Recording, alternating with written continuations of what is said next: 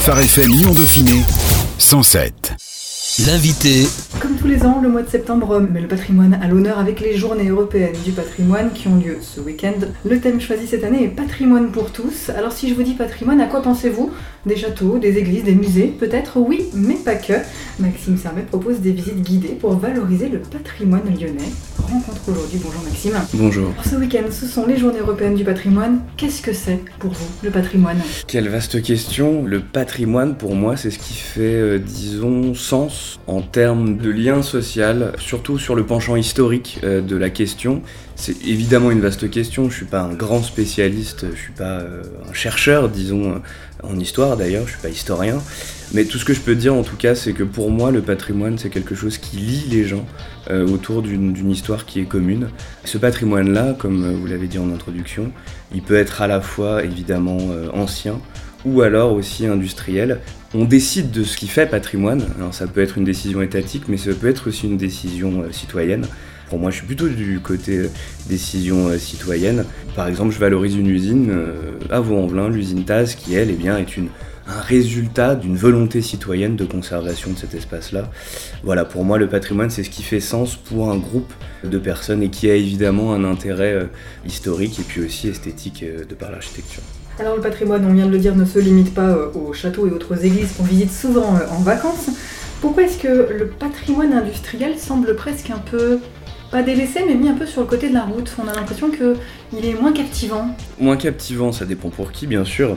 En fait, ça fait déjà plusieurs années qu'en France, on s'est enfin rendu compte, bien que ça soit encore assez difficile, mais de la valeur du patrimoine industriel. Si on observe d'autres pays, notamment les pays du Nord, alors les Allemands, euh, les Anglais, les Hollandais sont vraiment en avance sur nous en ce qui concerne la conservation du patrimoine industriel. En France, petit à petit, on commence à s'en rendre compte. Alors on essaye déjà de conserver, et puis par la suite de valoriser.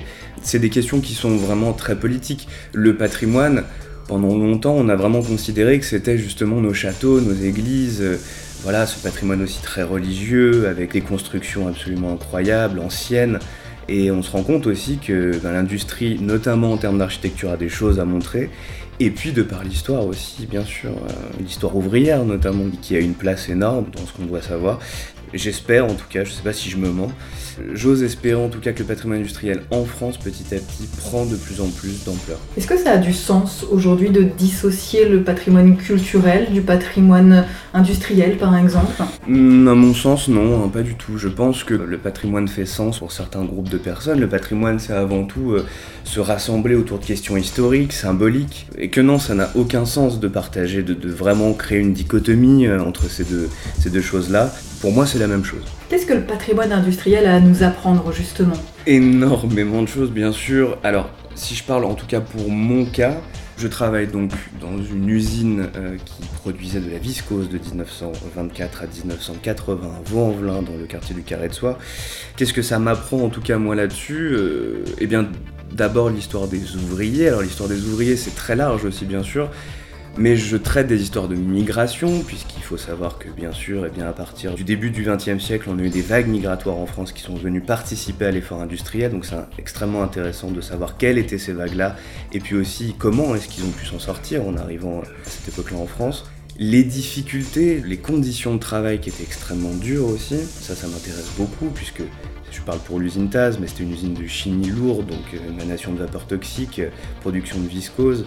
Euh, je travaille aussi sur les questions d'impact que ça a eu sur l'environnement. Je reviens encore sur l'usine Taz, mais pour 1 kg de viscose, qui est l'autre nom du textile artificiel, on avait besoin de quasiment 400 litres d'eau.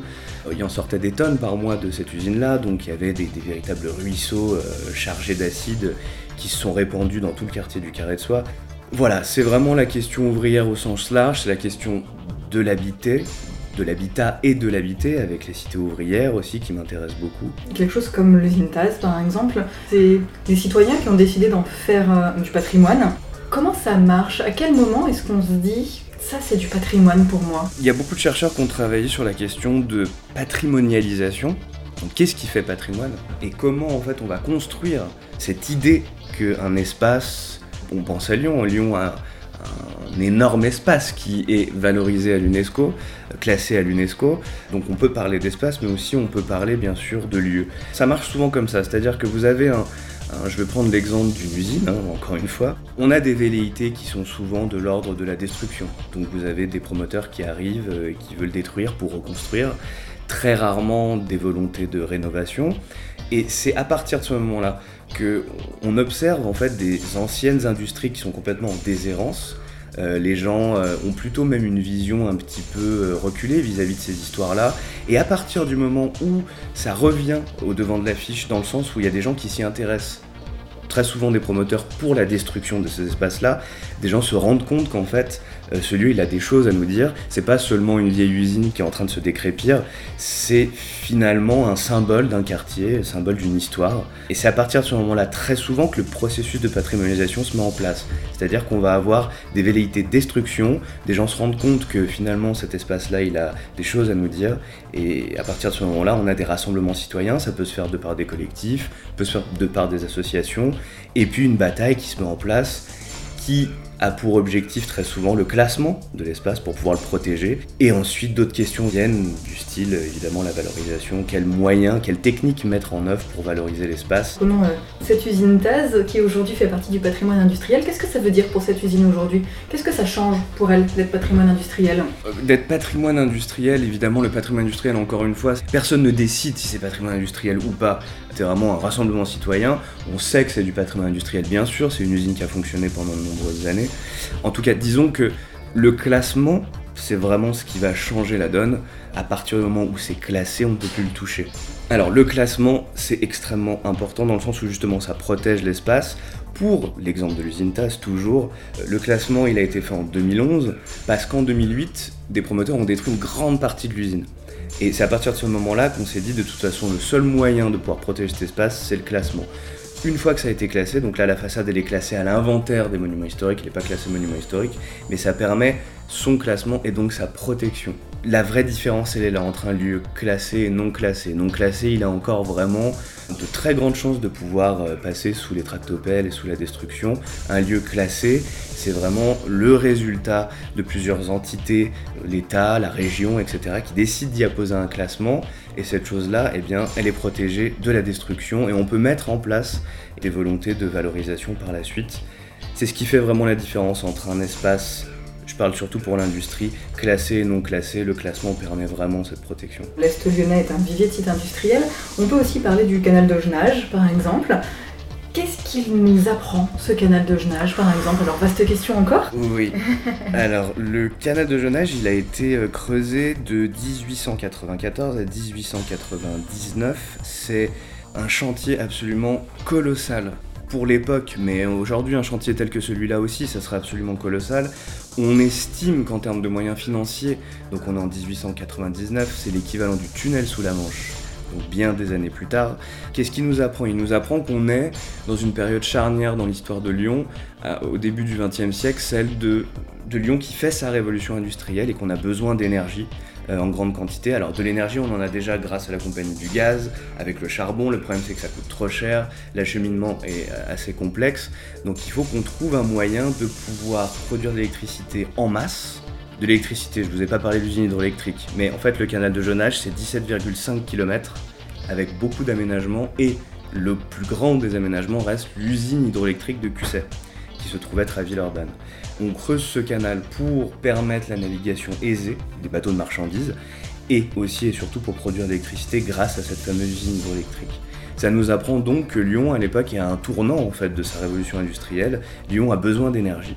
Alors à la base, le creusement a été financé par des industriels issus de la soie lyonnaise, donc d'anciens, on ne peut pas les appeler des canuts, plutôt des soyeux, ceux qui vendaient la soie souvent à haut prix, et euh, c'est eux qui ont décidé de mécaniser, de sauver en quelque sorte les canuts et la production de soie à Lyon en mécanisant la Croix-Rousse. Mais mécaniser la Croix-Rousse, ça demandait beaucoup, beaucoup d'énergie. Et cette énergie, on allait la trouver grâce à l'usine hydroélectrique. On s'est rendu compte que finalement, cette usine hydroélectrique, elle n'a pas véritablement sauvé les canuts, mais en revanche, elle a développé l'industrie de l'Est lyonnais notamment avec l'usine TAS, bien sûr, qui faisait fonctionner ces machines. C'est pas évident, mais l'usine hydroélectrique, elle n'a pas tourné à plein régime tout de suite. Faut attendre encore quelques années avec le barrage de Jons. Mais euh, en tout cas, ça a permis à des entreprises telles que Berlier aussi de pouvoir s'acheminer avec, avec cette usine hydroélectrique. Donc oui, en conclusion, ça nous dit que cette ce gigantesque aménagement nous prouve à quel point Lyon était dans, un de ces tournants de, la révolution industrielle et à quel point Lyon aussi est une ville industrielle avant tout. Le thème des journées du patrimoine cette année, c'est patrimoine pour tous. Pourquoi c'est important aujourd'hui de s'intéresser à son patrimoine? Pourquoi est-ce que le patrimoine peut aussi peut-être parler à tous d'ailleurs? Encore une incroyable, vaste question. Je me pose très, très souvent cette question, je me dis pourquoi est-ce que je fais ce travail, euh, etc. Je pense déjà qu'il est extrêmement important de savoir comment est-ce qu'on vivait avant, comment est-ce qu'on fonctionnait avant pour préparer l'avenir, peut-être prendre exemple, ou alors les contre-exemples. L'usine TAS, c'est parfait pour les contre-exemples. C'était une usine de chimie lourde où les ouvriers avaient des conditions absolument terribles et on polluait. On pollue toujours avec la viscose. Hein. Plus en France, plus en Europe, mais ailleurs en Asie bien sûr. Donc c'est aussi un moyen d'aller chipper quelques exemples de choses qui se faisaient bien, d'autres qui sont absolument pas à suivre. C'est prendre conscience de son passé pour euh, comprendre pourquoi est-ce que nous vivons aujourd'hui de, cette manière-là. Donc ça c'est vraiment le rôle joué par l'histoire, mais le patrimoine est aussi un vecteur de cette histoire-là. Donc à mon avis c'est évidemment extrêmement important de, de, prendre conscience de cette histoire pour comprendre pourquoi est-ce qu'on vit aujourd'hui euh, de cette manière-là, et puis aussi pour préparer l'avenir de la meilleure Comment est-ce qu'on peut essayer d'intéresser chacun au patrimoine, et en particulier ceux qui sont peut-être le plus éloignés du patrimoine, ceux qui disent ça me concerne pas, ça m'intéresse pas? On va pas se mentir, le patrimoine, il y a un grand intérêt chez les retraités. Alors je fais beaucoup de visites guidées, je le vois sur le terrain, voilà, c'est des associations de personnes qui sont à la retraite, qui ont aussi du temps en fait à se consacrer à cette histoire-là, faut pas se mentir, c'est aussi une question de temps, puisque c'est de la passion avant tout pour des personnes qui n'en ont pas fait leur métier, mais pour leur métier aussi. Mais ce que j'essaye de faire surtout depuis quelques années maintenant, c'est de rapprocher la jeunesse du patrimoine, parce que c'est pas évident, et je le fais avec des outils numériques. Parce que je pense que c'est encore une fois un vecteur euh, intéressant pour euh, intéresser euh, cette catégorie de la population qui malheureusement reste un petit peu en dehors de ces questions-là patrimoniales. Euh, je peux le comprendre, hein, je ne blâme personne, mais voilà, j'essaie d'attirer les plus jeunes. Quand je dis les plus jeunes, je dis les moins de 50 ans, à ces questions patrimoniales, eh bien avec des outils numériques. Par exemple, je réalise des audio guides qui sont disponibles sur smartphone. Je communique beaucoup sur les réseaux sociaux. On a fait des vidéos aussi, beaucoup euh, de présentations d'un espace avec des vues de drone. Voilà, l'objectif, il est de moderniser aussi un petit peu la communication en ce qui concerne le patrimoine. C'est un petit peu mes techniques. C'est difficile, c'est difficile, disons, d'intéresser les plus jeunes au patrimoine. Il y a encore beaucoup de travail. Qu'est-ce qui vous a plu, vous, dans le patrimoine? À quel moment vous vous êtes dit je veux en faire mon métier. Franchement, ça remonte à il y a très longtemps, quand j'étais au collège. J'ai fait quelques musées, enfin, c'était les premiers musées que j'ai réalisés, c'était sorti avec des collèges, et je me suis dit, mais c'est absolument incroyable, ces vieilles pièces. Waouh, ces tableaux. Euh. Cette passion, elle, elle, a commencé à naître à partir de ces années-là, vers mes 12-13 ans, où je me sentais vraiment très proche, euh, surtout des vieilles pièces en fait, qui me fascinaient. Ça peut être absolument n'importe quoi, du mobilier, mais aussi des tableaux anciens qui m'impressionnaient véritablement. Et puis, de fil en aiguille, collège, lycée, et puis euh, j'étais bon en histoire, et je me voyais bien, pourquoi pas tenter ma chance dans une licence d'histoire à l'université Lyon 2. Je l'ai fait, et puis euh, petit à petit, voilà, j'ai commencé à tisser ma route. Il faut savoir quand même qu'ils ont les débouchés sont assez euh, restreints dans ce domaine-là. C'est pour ça que j'ai décidé de monter ma propre entreprise pour pouvoir tenter en fait de valoriser le patrimoine par moi-même. C'est parti très tôt cette volonté de valoriser le patrimoine et ça m'a en fait jamais lâché. Vous faites donc des visites guidées. Qu'est-ce qui revient comme question Est-ce qu'il y a des questions chez les plus âgés, d'autres chez les euh, plus jeunes, moins de 50 ans Qu'est-ce qui revient Qu'est-ce qu'on vous demande Franchement, c'est assez, euh, c'est plutôt varié en vérité. Alors.